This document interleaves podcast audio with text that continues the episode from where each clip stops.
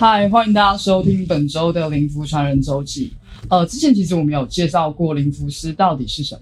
那灵符师其实就是调度神明，然后来让你如愿以偿的一个传统技术的专业人士。所以，举凡是之前有提过感情出状况有问题啊，或健康出问题啊，或是你要求事业财运啊，甚至是你可能真的被鬼缠身要驱邪，老师都可以用灵符来达成。但是除此之外，灵符师所具备的这个灵符技能跟用途，其实比大家想象中来的更宽广。那有多宽广呢？其实就是我们今天要介绍的内容。当然，我们今天这些内容也是会交由许氏灵符传人帮命运导航的人来就他的经验来跟大家分享。那我们就是呃要介绍这个灵符使用的广度呢，然后分成三种不同的类别，大概分成三种不同的类别，然后来跟大家介绍。第一个分类的种类其实是，其实灵符是可以用符法来让不好的人事物来受到教训。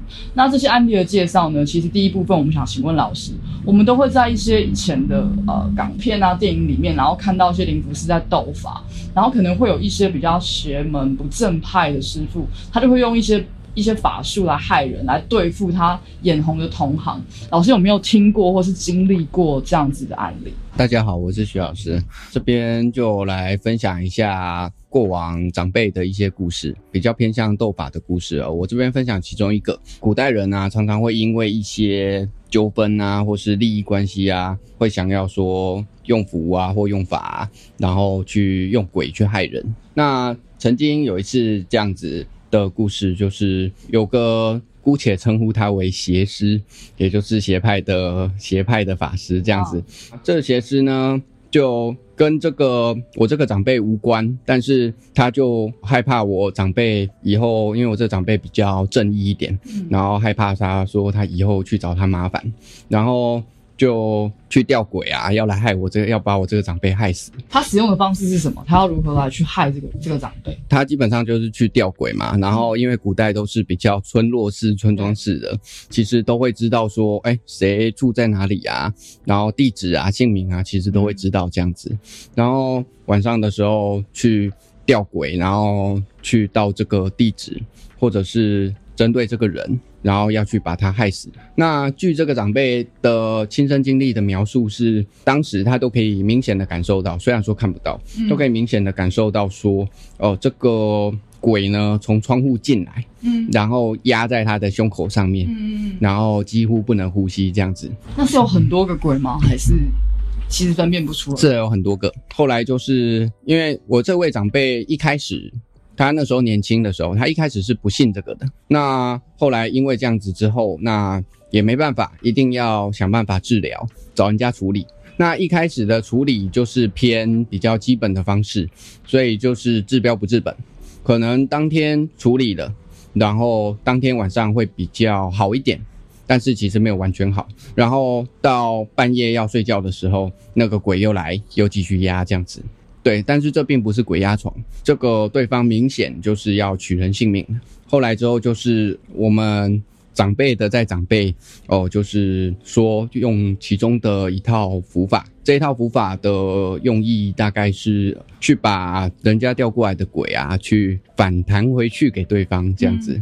这个在我们的术语里面，这种符法叫做斗金兵。当天呢。用完这个反弹回去的符法之后呢，当天用完呢就痊愈，哦，然后并且之后就没有再发生被鬼压压在胸口上不能呼吸的这样子的事情了。其实，在当下这些长辈呢也都已经知道说是谁去吊鬼过来的，然后大概在半年后，对方这一位呃邪师就离奇死亡。听说他是半夜的时候起来上厕所，然后从楼梯摔下而死，这是一个离奇的意外。对，就是一个离奇的意外。那其实当下这个在我们有学的人就会知道说，呃，原因是什么地方？我这边大概解释一下，就是今天这一位邪师，他可能或许他所学并不多，对他只学会放，他不会收，这是第一点。他今天只会放鬼出去。但是他不知道要怎么把它收回来，所以当这些鬼，哦，也就是这些五鬼阴兵被反弹到回去他身上之后，他收不回来，所以这些鬼跑去反噬他，但是他又没有办法处理，也没有办法抵挡。对，说他的能力其实还很不足。其实他没有办法，就是去，其实真的去控制这个鬼来去不要害他，他没有办法做这样子的抵抗。对，所以他才会让这个鬼，就是让他造成意外，有可能。嗯，你可以这么理解。对，那一般鬼要反噬，因为人一般是有阳气的，所以呃，慢慢慢慢的会去消耗说人的阳气。那消耗到最后呢，就会被反噬，并且性命会被收走，这样子。所以最后对方就离奇死亡。但是虽然说我们都知道是谁。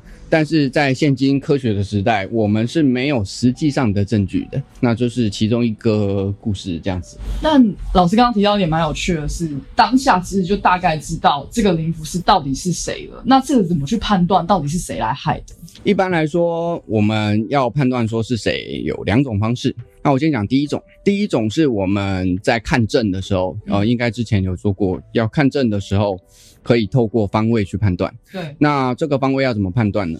因为古代交通比较不发达，然后也没有像现在这样子房屋林立，古代都是村落式的。然后我们今天假设说，哦，看方位，然后看到是我随便举个比方，假设这个阴兵是从南方而来，那我们就可以去，因为以以前村庄里面村落式的大家都认识，我们就可以看南方这个村庄里面有几个。是学这个的，然后再来就可以去用排除法。假设说哦，那边有三个有学，你就可以去用排除法。比如说这个学到什么程度，到这个诶，假设有甲乙丙三个人，甲学到什么程度，乙学到什么程度，丙学到什么程度，再来是诶有没有跟人家结怨，然后再来是这个人的心性如何，然后接下来哦就可以去做排除法。排除完之后，其实就知道是谁了，因为。阴兵从这个地方放出来嘛，那一定是这个地方里面的，不管是法师啊还是什么，他们去调动的。对，那其实就可以知道是谁了。那还有另外一种方法，另外一种方法是我们身为符法师才有办法去知道的方法，但是这个部分就是我不方便透露。嗯，因为对方的灵符其实请到的是鬼，所以也意味着所有的灵符师都有请鬼的能力吗？呃，当然不是。但其实他，其实假如他真的有学到，应该说这个灵符角有学到，他是有办法可以请鬼，就像请神明一样，对不对？对。但老师可以大概说明，我们一般其实，在老师现在的就是专业工作里面，是不会请到鬼的，对不对？基本上我是完全不去用鬼的，对，因为用鬼，首先是我。个人的理念啊，是我觉得今天呃不要因为一些事情就去哦想要用鬼啊去教训人家还是怎么样啊？因为冤冤相报何时了这样子，这是我个人的理念啊。然后再来是用鬼，有时候会有很多很麻烦的地方，它比起用神上面其实不太一样。而且用鬼的话，很多时候今天我们在用鬼的话，我们在不管是在准备上啊。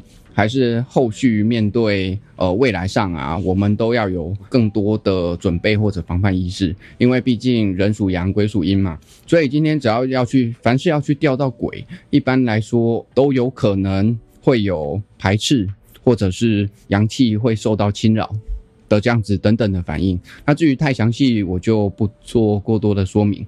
对，这里只是要奉劝大家，如果可以的话。就是不要去拜鬼，对，然后也不要去接触鬼。如果可以的，因为就连我，我基本上哦，除非逼不得已，不然我是不会去接触这个的。嗯，对我是不会去吊鬼的。老师刚刚讲的，其实都有可能是会消耗自己的阳气，或是反噬到自己的。哦，是有这个可能性。那像这个案例，我想要再延伸请问说，那我。也是有可能，因为他做了一个很不好的事嘛，他请鬼然后来去害这个长辈，而且无冤无仇。那在这个案例里面，我们是有可能请到神明去惩罚这个人的吗？以我刚刚所说的那个，那个就是用神明。哦，对，那就是神符，那并不是吊鬼去反制对方，是对，那个就是用神符。但是因为刚刚老师说的是让鬼去，就是反弹回去，可所以其实是神明让这个鬼反弹回去。对，没有错，我了解，并不是我们另外在吊鬼，那些鬼是他原本放过来的，是对，我们只是把这他放过来的鬼还回去给他而已，只是是用神明的方式请这些鬼回去这样子。对，它是一个呃斗经的意思，就是这是台语。国语的翻译就是“金金豆动语”，就是弹回去、反射回去的意思。对。那像我们刚刚有提到，其实有一些伏法就是用来教训一些不法的人。那有听说过老师还有一个伏法是可以让人们脱衣服的。然后关于这个教训的伏法，可以让老师分享一下。这个是以前真实事件啊。哦，我首先先讲那个古代神明啊，会来去教这种伏法下来啊，都是有它的用意在的。这种让人家脱衣服的伏法、啊，呃，通常是在教训这种淫秽啊、淫荡不堪啊、不知羞耻的女性。它大致上就是，哦、今天法做完啊，那个女性身上会会出现蛇，然后出现蛇之后呢，她蛇怎么剥都剥不掉，他就会要把衣服脱掉。对，这是出现一个幻象，对，是出现一个幻象。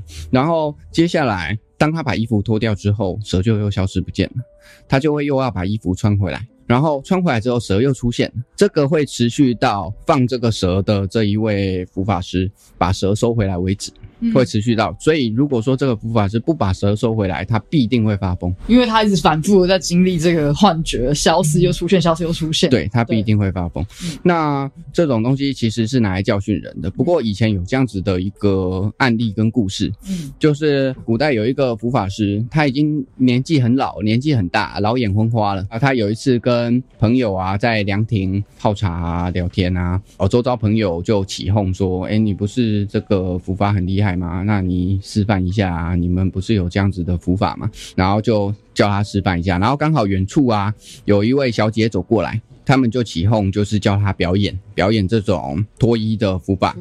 对，然后他就哦熬不过人家起哄嘛，其实他当然是不能这样子做的，但是他就熬不过，他就示范给周遭的朋友看这样子。在他示范的时候，就果果不其然，就是哦衣服脱了穿，然后穿了又脱，脱了又穿这样子。最后他把这个蛇收回来之后，这一个女性呢就跑掉，呃然后在这一位老伏法师回家的时候，才发现说，原来他今天用到的这个对象是他女儿。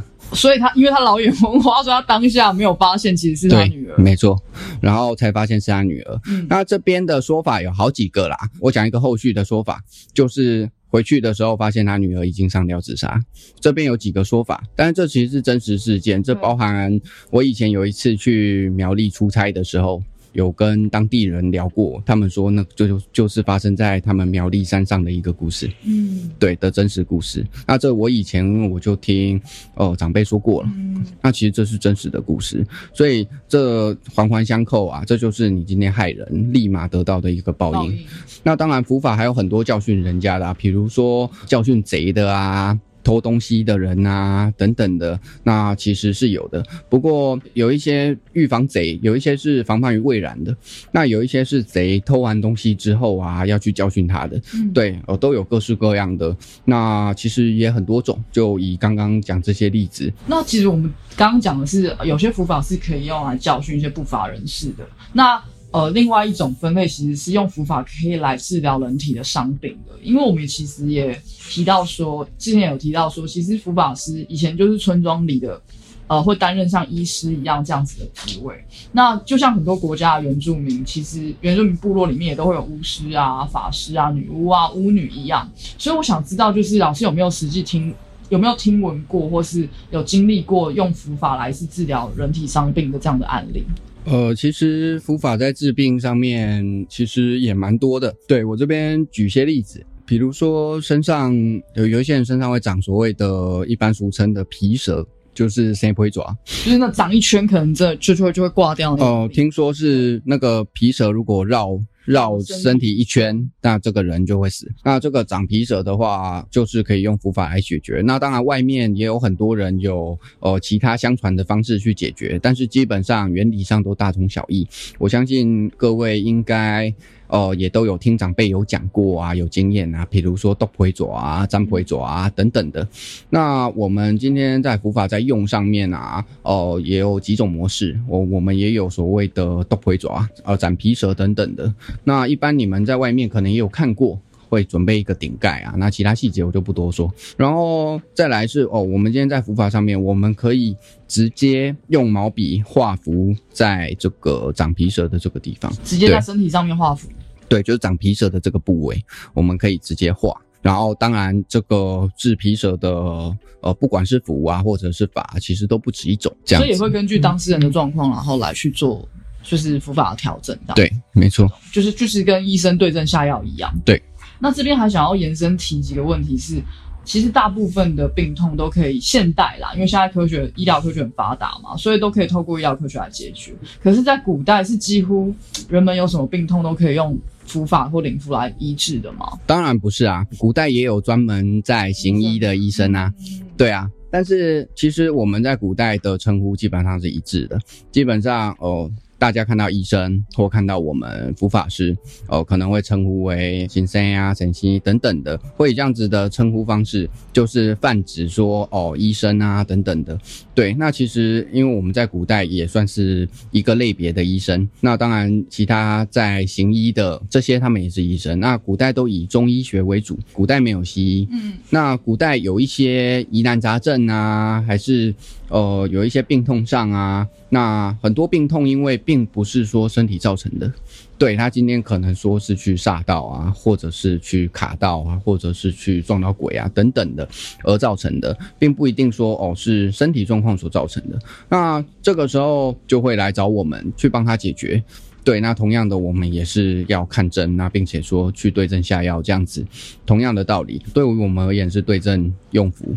比如说，呃，再举些例子，假设在古代，古代没有像现在有这个先进啊发达的医疗设备，比如说古代在吃鱼，在吃鱼来说好了，被鱼刺卡到喉咙，那现在你可能去耳鼻喉科，他拿镊子去帮你夹出来，但在古代根本就没有办法这样子啊，而且常常你要想要把它硬吞下去啊，刺还会越卡越深，然后那甚至会咳出血来，那我们就有这个所谓的化骨法。对，那画骨法，呃，不是我们有，应该现今在台湾应该还都有少量的存在，只是说每一个地方用的，呃，也就是说每一位老师所用的画骨法不太一样。那一般画骨法，有一些人是用画骨符，然后这个符烧到水里。然后喝下去，然后这个刺会不见。对，那以我们的以我们的画骨法来说，我们的画骨法可以不用用符。那一般来说就是这样子。呃，我今天这个法做完，然后你隔天睡醒的时候，这个鱼刺就不见了。那当然，我们呃还有一些其他的部分是要用符的。我们一般用符的在于说画比较大只的骨头，比如说鸡骨啊这种，不小心吞下去，然后卡到喉咙啊。或者是一些呃主钉啊等等的这样子，哦，大致上，那这些是可以用符法去解决。刚刚其实老师有提到一些像是皮蛇啊，然后或是鱼刺卡喉咙这样子身体上面的一些实际的病痛，可以用呃符法来做治疗。然后，但是也会想要问，就是像现在就是会有很多，比如说心病啊，或是精神疾病啊，那像灵符师、符法师是有办法解决这类的问题的吗？想必在古代啊，其实就有许多的呃，不管是精神上啊，还是神经上的各式各样的疾病啊。在古代啊，一般来说遇到精神疾病的患者啊，那古代一般来说会称作呃，比如说笑，或者是疯癫啊等等的，也就是关于这一类的呃相关的疾病上啊，不管你是疯啊还是怎么样啊，这一类的疾病上面，其实我们都有呃流传非常多。专门治疗这种疾病的补法下来，那但是我我会认为说，在心病上面、精神疾病上面，或许会比较分成两种。因为在我们佛法在治疗所谓的这一种疾病上面，呃，一般来说我们都要先问清楚，呃，要先问清楚这个患患者的相关的状况，我们要去询问他的家人，比如说哦，今天这个发疯的患者啊，他是比较静态还是比较动态的？那什么叫比较静态的？比较静态的就是性格上啊与原本啊完全的转变，但是他不会骂人。他不会打人，那动态的就是他会随意骂人，随意打人，比较外显，行为比较外显。对，那因为在这两种分类上面，我们分别要有不同的伏法去做应对，不然处理到后面会出事情。对，所以我很多状况我们得先问清楚，然后甚至我个人的。认为啦，我个人的认知是这样子。我认为说，现代啊，很多精神病院啊里面的精神病患者啊，有很多应该不是单纯的因为身体上的疾病啊，或是心理上的疾病啊，有很多应该是因为因为鬼的关系而导致他发疯。因为其实，在古代啊，就有很多呃所谓的。邪师啊去放鬼啊，去让人家发疯的事情。所以我个人认为说，现在的精神病院可能也有很多是有这一类关联的。那包含想必大家应该也都听过说。精神病院是一个很阴的地方，有些鬼片里面甚至会直接拿精神病院来当做一个主题。对，那如果精神病院里面都是活人的话，那为什么他会阴呢？对啊，那那不就代表说，其实很多精神病的患者身上是对，而导致说神经受到损害或受损。那我这边再补充一下。呃，我个人的一些推测，我觉得很多精神病如果说拖得太久，是因为有一些精神病，我个人认为，因为很多精神病他都会像在跟人家对话等等的自言自语这样子。那其实我个人认为，这个都是被鬼附身已久。那我觉得这种如果说拖得太久的啊，它往往会造成脑中啊神经细胞啊神经系统啊，呃或是神经的永久性的损坏。那可能说今天就算。我们把它治好，把它身上的东西完全驱除干净，那这些后遗症还是会存在的，但是基本上它就会好很多。但是这些后遗症是因为这个所谓鬼的阴气呀，不断在侵蚀人的阳气啊，而导致神经系统的永久损坏这样子。嗯，那可能会达到说。哦，今天就算治好了，那也会有所谓的后遗症产生。但是，当然以现在的医学来说，哦，他们就会去诊断出哦各式各样的疾病啊等等的，对啊。但是在古代，对于我们来说，哦，我们今天在诊断疾病的方式，毕竟跟现代的医学不同。各位听众可以。都拿去当做参考了，这样子。那现在其实就是像刚老师说那个呃精神疾病这件事，然后留下后遗症是可能是鬼跟自身的相处有太久的时间，所以鬼的这个能量可能会影响到真的影响到我们身体的器官或是神经。对。懂，那其实像刚刚所说的，就是不管是卡鱼刺啊，然后或是呃像是皮蛇啊，然后甚至是精神疾病啊，那想要请另外请问老师，所以其实那种很小小的病痛也可以用符法来解决。那这样子的符法的作业，比如说卡鱼刺，在作业上面来说是比较简单的吗？其实也不一定诶，要看以什么样的符符或者是法去解决啦。拿卡鱼刺来说好了，因为我们卡鱼刺可以不用用符，对，所使用的方式是什么。我们今天大致上是准备一碗水，然后在水中做法给患者喝下去。那这个因为我们不用再去画符，我们直接做法在水里给患者喝，那所以其实呃速度上会快得多。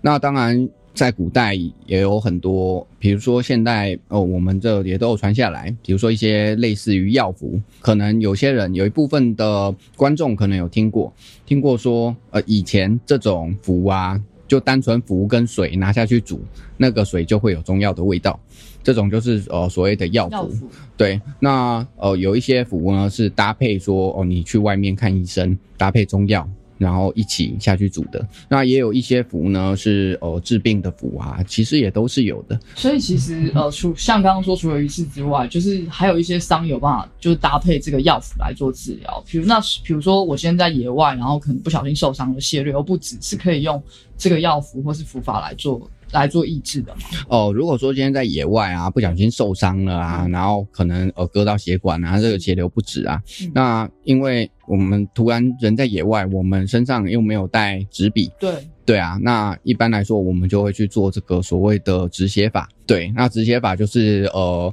取野外的叶子啊，或者是草啊，然后去直接帮这个患者去做止血的动作，然后我们在草上面做法，做法完之后盖到患部上面，也就是伤口这个地方，然后让它达到止血的效果。所以是真的很像医生一样，就是假如你今天在户外，然后遇到了某个某个人受伤，你们是要就地取材来来做医治的。对。那我们刚刚其实介绍到了，就是有有一些符法是来教训不法人士的，然后刚刚也提到有些符法是用来医治呃你身体的。疾病或是你有受伤的，但接下来我们要讲到这个，可能也是听众蛮期待一个部分，就是也是有治鬼的符法。那之前其实我们有在一开始的呃节目内容之中呢，有提到老师的相关符法服务中，确实有一些是可以驱邪避凶的灵符。那我们今天想要让老师来介绍的是，有某些符法是要针对某某些特定的鬼来施法的。老师可不可以分享一下？其实一般来说，我们在符法上的分类是。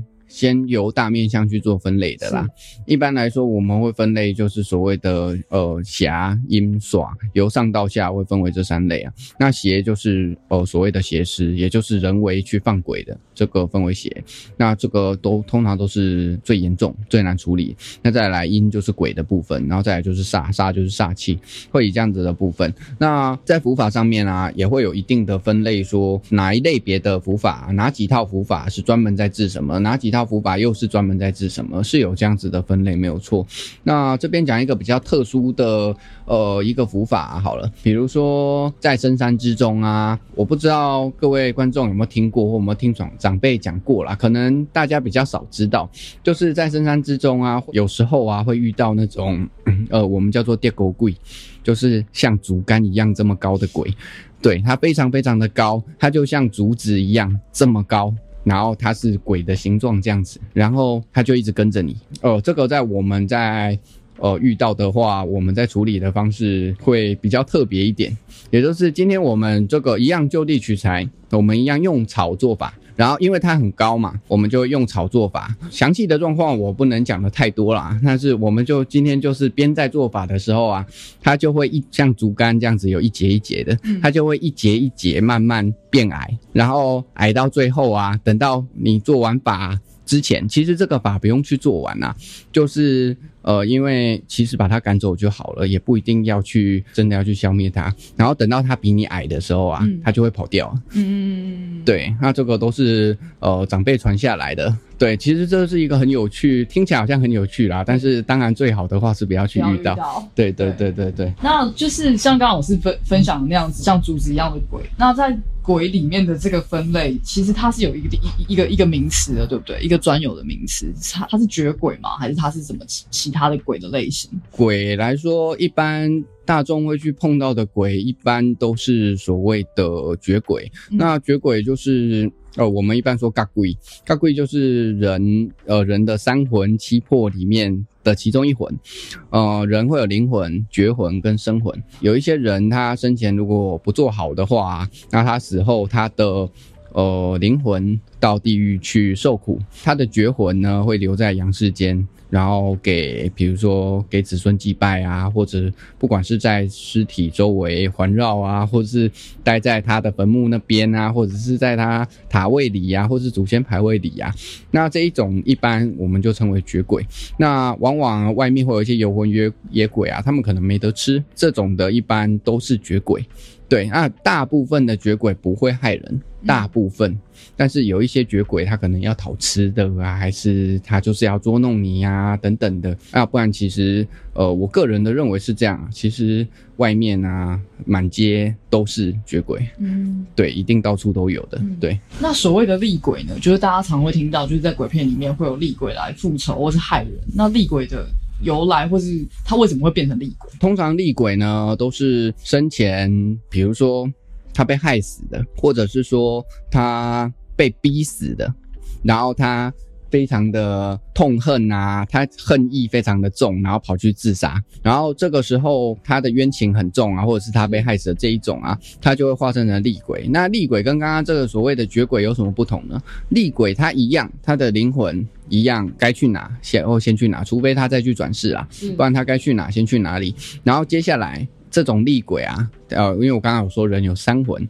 他是绝魂加上生魂，他因为那股怨气呀、太过强烈啊，然后不愿意灭，所以他的生魂会不灭，他的生魂会跟绝魂结合，也就是这个厉鬼啊，他有两条魂在，所以他就会变得更为厉害，大致上是这样子。那之前有听老师稍微提过，就是有一种鬼在作怪的一个案例，可能是一般民众会觉得好像是病痛，然后会在脚上面长了一些肿块，然后可是其实在鬼在作怪这个案例，老师能不能跟大家分享一下？这种身体突然长肿块的啊，以前长辈遇到的通常都是这样子。比如说你今天去捕猎啊，去打猎啊，或去海边哦捕鱼啊，或去抓一些渔获啊、海产啊回来吃的时候，然后因为它这个生物上面啊，呃，有鬼附在这个生物上面，然后因为你把这个东西抓来吃嘛，它没有这个东西可以附身，它间接的它就附到你身上去了。以前以前长辈所遇到的就是，比如说脚突然间肿起来。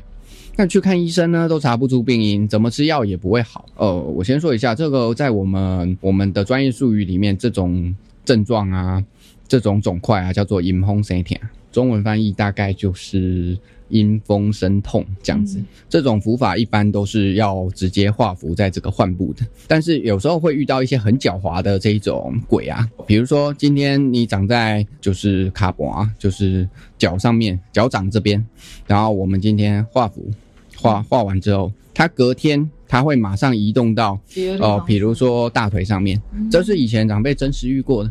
那隔天它就移动到大腿上面，对，遇到这种比较狡猾、比较高拐的啊，它就会移。然后哦，你今天要帮他处理，但是它就会移动到你身体的其他部位。那这一种就比较麻烦，那并且也会造成说这个患者啊，他会更不舒服，他会更痛苦这样子。那对我们而言，我们当然是希望说尽快去帮他解决。然后就接下来我我们可能就是不止。用这个哦画在患部上面，我们还要再去增加其他的补法，一并去做使用。对啊，我刚刚讲的这个案例，后来是呃，好像是第二次就处理好了。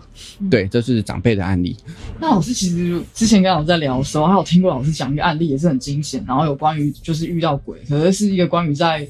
海边散步的一个路人遇到的案例也是真实的，可以请老师分享一下这个真实故事的经过。这个故事是我父亲遇到的。以前有一次凌晨呢，我父亲在睡觉，然后突然外面有。急促的拍打跟敲门声，嗯，非常的急促，嗯，然后非常的大力，对，然后我父亲就醒来，然后去问说啊是怎么回事？